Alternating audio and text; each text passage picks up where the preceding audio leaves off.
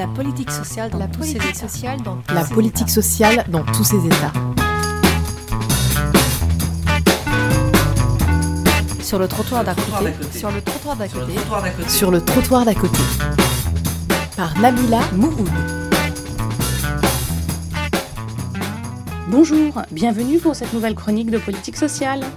Aujourd'hui, ma collègue formatrice Anne-Marie Gutierrez est venue m'aider pour vous parler du droit des femmes.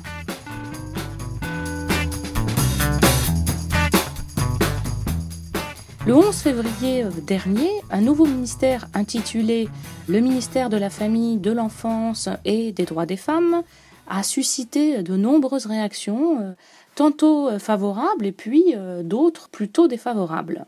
Dès lors, c'est l'occasion rêvée de faire l'état des lieux du droit des femmes en France, d'un point de vue des politiques publiques, des politiques sociales, et donc d'appréhender euh, l'évolution du droit des femmes euh, dans la société française. Contrairement à ce qu'on pourrait penser, cette notion du droit des femmes euh, remonte bien en amont du XXe et du XXIe siècle, et effectivement, ben, tout ne part pas de mai 68. En effet, dès 1791, Olympe de Gouges, une écrivaine féministe, rédige la Déclaration des droits de la femme et de la citoyenne. Son article 1 dispose que la femme naît libre et demeure égale à l'homme en droit. Elle sera malheureusement guillotinée en 1793. En 1792, le divorce par consentement mutuel est instauré. Mais Napoléon va très vite le remettre en question dans le Code civil, puisque la femme devra obéissance à son mari.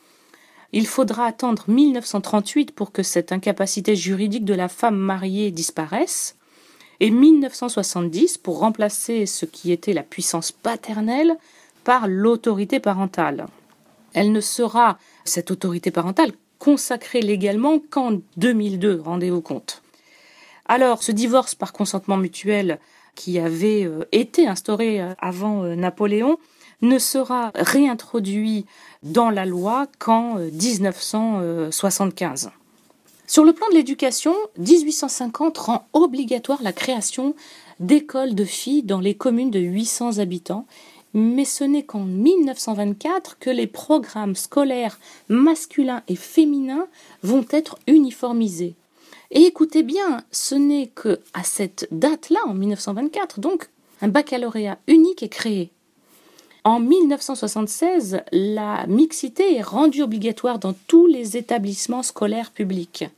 Aujourd'hui, le ministère de l'Éducation nationale porte depuis 2014 et depuis les abécédaires de l'égalité le plan d'action de l'égalité entre les filles et les garçons à l'école. Ce plan d'action, il est destiné tant aux professionnels de l'enseignement qu'aux élèves eux-mêmes. Et donc, des outils pédagogiques spécifiques sont euh, mis en valeur et euh, développés euh, pour cette question euh, de l'égalité à l'école.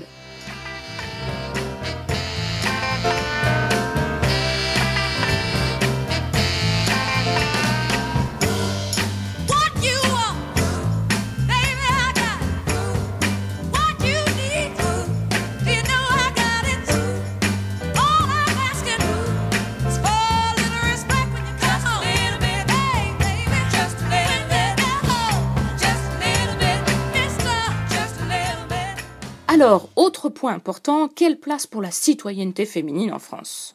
Le droit de vote a été accordé en Finlande dès 1906. Autre exemple, en Lituanie dès 1921 et en Turquie en 1934.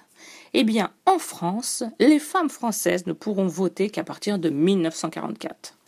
Pourtant, dès 1876, sous l'influence d'Aubertine Auclair, une grande militante féministe française, un groupement suffragiste défendait déjà le droit des femmes à l'éligibilité et au droit de vote.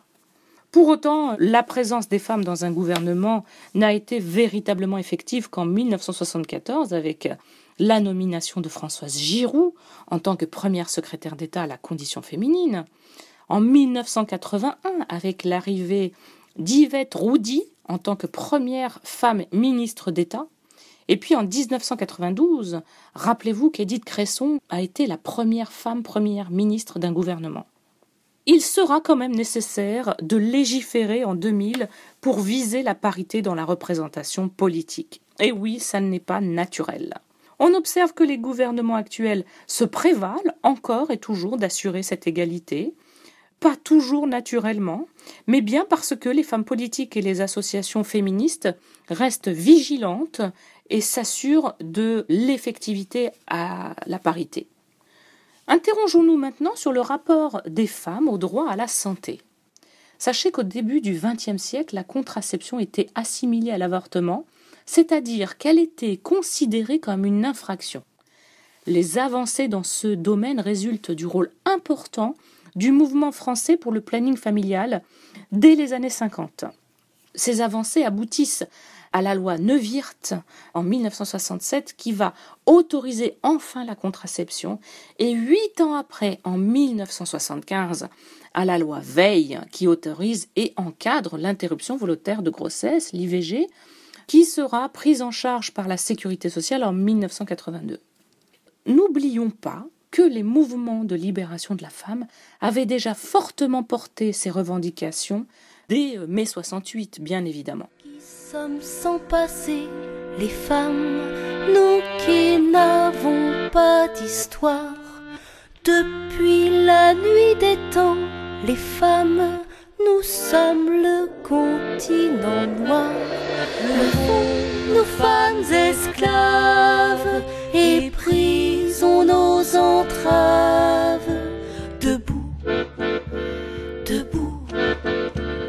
Enfin, un autre domaine non moins important euh, où le droit des femmes va être euh, questionné, c'est la question du travail.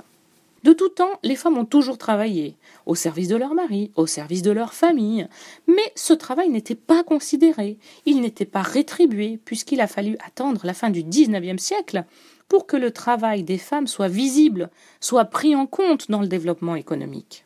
Par principe, les femmes étaient moins payées, car leur activité professionnelle était dévalorisée. Il existait même une notion de salaire féminin, qui a été supprimée uniquement en 1946. Les femmes ont pu exercer une activité professionnelle sans le consentement de leur mari à partir de 1965, au moment même où elles sont autorisées à ouvrir un compte bancaire en leur nom personnel. Aujourd'hui, l'égalité professionnelle homme-femme est affirmée légalement, mais n'est pas toujours effective.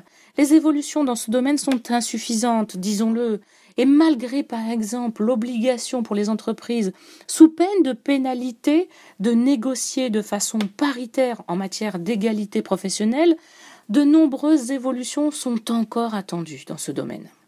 Ce tour d'horizon de l'évolution du droit des femmes vous aura permis, nous l'espérons, de l'apprécier en lien avec l'histoire de notre société. Il nous apparaît important de finir cette chronique sur un élément incontournable du droit des femmes, qui est la question des violences faites aux femmes, avec trois dates à retenir. 1980, la définition du viol est inscrite dans la loi. 1992, la loi aggrave les sanctions commises par le conjoint ou le concubin et un autre texte va sanctionner le harcèlement sexuel dans les relations de travail.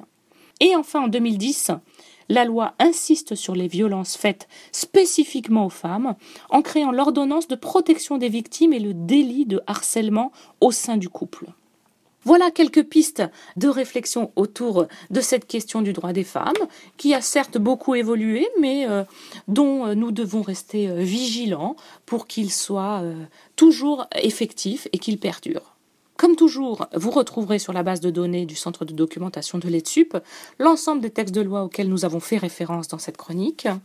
Et puis, deux autres références, celle-ci cinématographique, un film est sorti le 16 mars dernier qui s'appelle No Land's Song de Hayat Najafi, qui parle justement de l'interdiction faite aux femmes de chanter en Iran et euh, d'un frère qui va euh, se battre pour euh, reconnaître ce droit.